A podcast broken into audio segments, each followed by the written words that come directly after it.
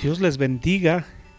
Hoy, primero de junio, quiero empezar esta serie de reflexiones compartiéndote este pensamiento y decirte, Dios te está invitando a ser un líder.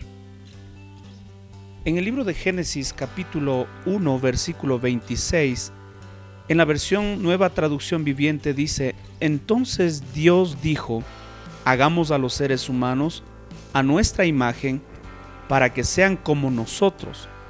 Ellos reinarán sobre los peces del mar, las aves del cielo, los animales domésticos, todos los animales salvajes de la tierra y los animales pequeños que corren por el suelo.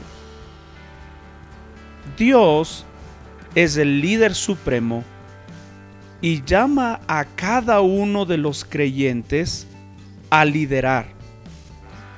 Sin duda, Dios podría haber organizado su creación de cualquier otra manera o de distintas formas, pero, curiosamente el Señor decidió crear seres humanos que poseen espíritu y la capacidad de tener una relación con el Señor para que le sigan, incluso sin obligación de hacerlo.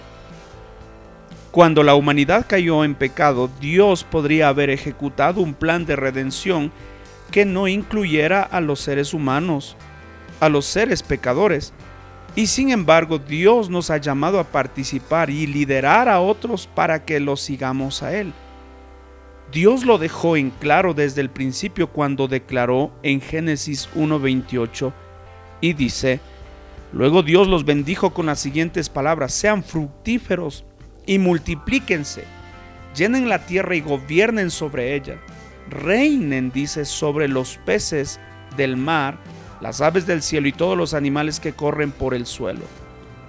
Aquí podemos encontrar, dice, llenen la tierra y gobiernen sobre ella, reinen sobre los peces.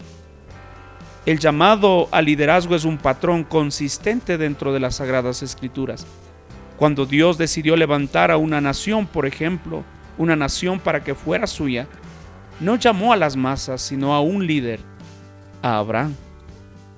Cuando quiso librar a su pueblo de la opresión de Egipto, no les guió como grupo, sino que levantó un líder para que libere a su pueblo y eligió a Moisés. Cuando llegó el momento de que el pueblo cruzara hacia la tierra prometida, el Señor llamó a un hombre, a Josué. Para mí es muy curioso esto y muy valioso que cada vez que Dios quiso hacer algo grande, llamó a un líder para que diera un paso al frente.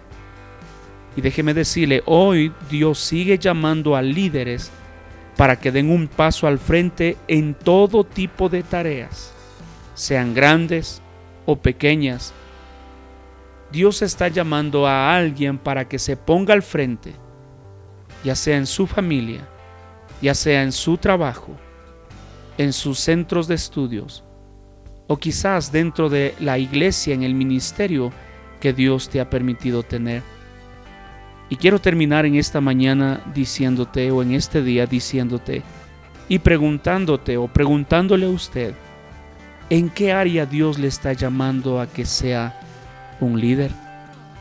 Si usted puede contestar esto, seguro, seguro va a empezar a encontrar su propósito en la vida.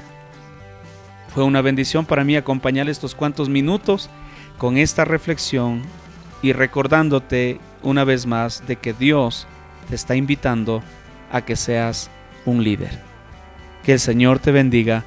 Muchas bendiciones.